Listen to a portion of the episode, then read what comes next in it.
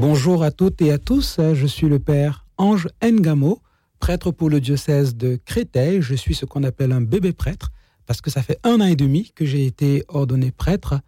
Je suis vicaire à la paroisse Notre-Dame de Vincennes, dans le même diocèse de Créteil. Et aujourd'hui, nous allons parler de la tentation de Jésus au désert. Ce qui se passe autour de la tentation de Jésus dans le désert recoupe trois éléments principaux. Alors le premier, c'est qu'il est important de se souvenir, quand on prend l'évangile selon Saint Matthieu, celui qui va nous accompagner tout au long de cette année liturgique, eh bien, Jésus, il vient de recevoir le baptême et poussé par l'Esprit Saint, il va dans le désert. Jésus, il est vrai Dieu, il est vrai homme et il assume pleinement notre condition humaine et le drame de cette condition. Une fragilité dans laquelle le tentateur, le diable, vient essayer de diviser, il vient essayer d'abîmer, il vient essayer de nous priver de cette relation filiale que nous avons avec Dieu, notre Père. On pourrait se demander effectivement cette figure du diable, bon, est-ce que Jésus n'a pas vraiment fantasmé dans le désert? Parce qu'au fond, la tentation, elle arrive après 40 jours et 40 nuits, il n'a pas mangé, donc on peut imaginer qu'il délire un peu. Sauf que on remarquera que la liturgie euh, du premier dimanche du carême nous met aussi en même temps la, tentation des origines. Comme pour nous rappeler qu'il y a un ennemi à toute vie et que cet ennemi à toute vie veut diviser, d'ailleurs c'est ça son nom, diabolos, veut diviser la relation que l'homme a avec lui-même, mais surtout la relation que l'homme a avec Dieu. Il veut essayer de nous faire croire que Dieu ne veut pas notre bien, pire encore qu'il veut notre mal, et que nous avons tout à gagner à ne pas suivre Dieu. Alors, est-ce qu'il faut croire au diable? Ce que je dirais, c'est que qu'on y croit ou qu'on n'y croit pas, on voit son œuvre dans le monde et on en ressent l'impact. Et quelqu'un disait que la plus grande réussite du diable, c'est de faire croire qu'il n'existe pas. La question du diable, effectivement, pour nous aujourd'hui, dans un monde très cartésien où on veut pouvoir toucher, sentir les choses, voilà, c'est une question un peu délicate. Alors, on va retourner au fondement du credo. Nous disons dans le credo, je crois en Dieu, euh, le Père, créateur de l'univers visible et invisible. Et on dit bien qu'il y a cet univers invisible à l'intérieur duquel se déploie toute une série de forces, certaines au service du bien, certaines malheureusement au service du mal. Et dans la tradition de l'Église, tout comme dans les Saintes Écritures, tout comme dans l'expérience que nous avons, hein, on constate bien qu'il y a ce quelqu'un qui est à l'œuvre, qui nous veut du mal. Et Jésus, dans le Notre Père, nous dit bien, délivre-nous du mauvais. Et il reconnaît dans ce mauvais celui contre lequel il va lutter dans le désert, mais aussi celui contre lequel il va lutter toute sa vie. Et il va demander à ses apôtres de continuer le chemin. À la, finale de l'évangile, selon saint Matthieu, par exemple, il dit, je vous donne le pouvoir de, de, de, chasser les démons. Et on le voit un peu plus tôt dans l'évangile. Alors, le diable, c'est un peu comme Dieu, d'une certaine manière. C'est-à-dire qu'on n'est pas obligé d'y croire. Mais en même temps, on voit bien que la prise au sérieux de ce que c'est nous oblige, je crois, à poser dans notre vie un acte décisif par rapport à cela. Si on prend conscience que le diable existe et qu'il nous veut du mal, on peut plus agir de la même manière. Pareil pour Dieu, j'ai envie de dire. Et pour nos jeunes aujourd'hui, je pense que c'est important de se dire peut-être deux choses principales. La première, c'est que nous faisons tous à l'intérieur de nous l'expérience du mal. Et ce mal est aussi extérieur à nous-mêmes. Il y a quelque chose qui nous pousse à agir euh, dans le sens du mal. Et prendre cela au sérieux, c'est prendre au sérieux Dieu qui vient nous aider à lutter contre cela. Et le second élément, c'est que si on prend au sérieux l'existence du mal, du diable, entre autres, ça veut dire qu'on prend aussi au sérieux les questions liées au salut. Parce qu'au fond, on parle d'enfer, on parle de paradis. C'est aussi de ça dont il est question derrière. Et pour nos jeunes, aujourd'hui, je pense que c'est important d'avoir ces éléments-là en tête.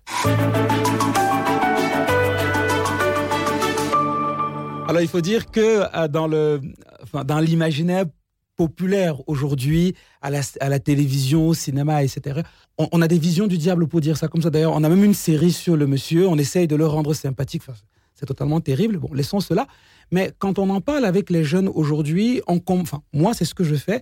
Je commence d'abord par attirer leur attention sur ce qui se passe tout autour de nous, en leur disant, vous voyez bien que il y a dans notre monde quelque chose d'anormal. C'est-à-dire que aucun de nous n'a été créé pour vouloir le mal. Quand vous avez un homme qui vous déclenche une guerre, qui vous massacre toute une population juste parce qu'il ne les aime pas, c'est au-delà de l'humain, pour dire ça comme ça. Donc je pars de cette première constatation. La deuxième constatation, c'est autour de Jésus-Christ lui-même, en disant quand nous prenons les évangiles, on voit que Jésus a un adversaire. Il lutte contre quelqu'un. tout au long de son ministère public et qu'il ne se contente pas de fantasmer. Jésus ne fantasme pas, il ne rêve pas. C'est vrai, on peut dire que du temps de Jésus, quand une personne était un peu malade, on attribuait cela à un démon. Oui, oui, oui. Mais on entend Jésus dire arrière Satan. On voit Jésus à l'œuvre contre quelqu'un. Et pour moi, si on considère vraiment les saintes écritures comme étant parole de Dieu, bah, il faut prendre au sérieux ce que ces saintes écritures disent. Donc voilà les deux leviers par lesquels j'aborde habituellement ces questions. Nommer le mal, c'est aussi une manière de se mettre à distance avec celui-ci. Quand le démon agit, nous sommes complices de son œuvre, mais nous ne sommes pas auteurs. Pourquoi? Parce que le démon, bah, c'est le démon et c'est pas nous. Et le fait de le nommer, ça permet de donner à chacun la responsabilité qui est la sienne. Par exemple, si vous prenez l'évangile selon Saint Jean, le fameux chapitre du lavement des pieds au chapitre 15, il vient un peu plus loin le moment où Jésus dit que quelqu'un va le livrer. Alors Pierre demande à Jean, en tout cas, aux disciples que Jésus aimait, de dire qui est-ce que ce sera? Jésus dit celui qui trempera le pain dans l'assiette juste après moi. Jésus trempe le pain dans l'assiette, il donne la bouchée à Judas et Satan entre dans Judas. Et Jésus lui dit ce que tu as à faire, fais-le promptement. Il parle à qui? Il parle à Satan, pas à Judas. Une manière de dire à Judas que OK, tu vas me vendre, tu vas me trahir, mais je reconnais que quelqu'un d'autre agit avec toi. Et on peut déjà voir une forme de miséricorde de Jésus pour Judas, parce que voilà, il reconnaît en Judas celui qui est complice, mais pas forcément celui qui est l'auteur. Et je pense que pour nous, c'est important de nommer le mal, parce que c'est en le nommant qu'on peut le combattre, mais c'est aussi en le nommant qu'on peut établir les responsabilités.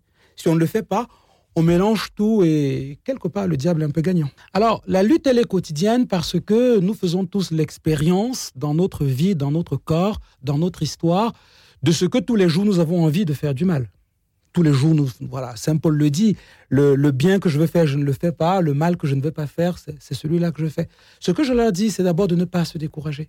De ne pas se décourager parce que Jésus, il est victorieux, une fois pour toutes.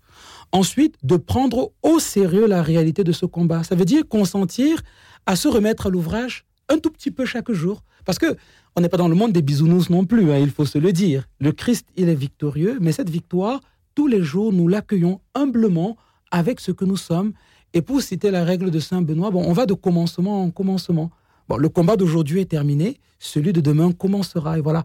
Et je pense qu'il faut avoir cette parole d'espérance dans le cœur, parce que sans cette parole d'espérance, on se décourage assez rapidement.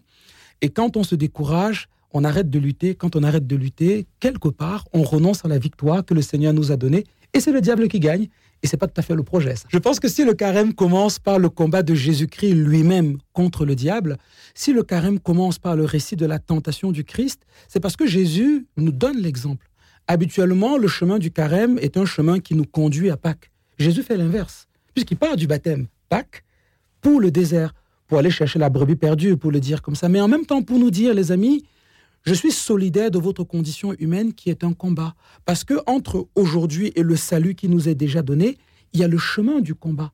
Et ce chemin du combat, Jésus nous dit, je suis victorieux. Or, pour être solidaire de cette victoire, il faut être solidaire du combat.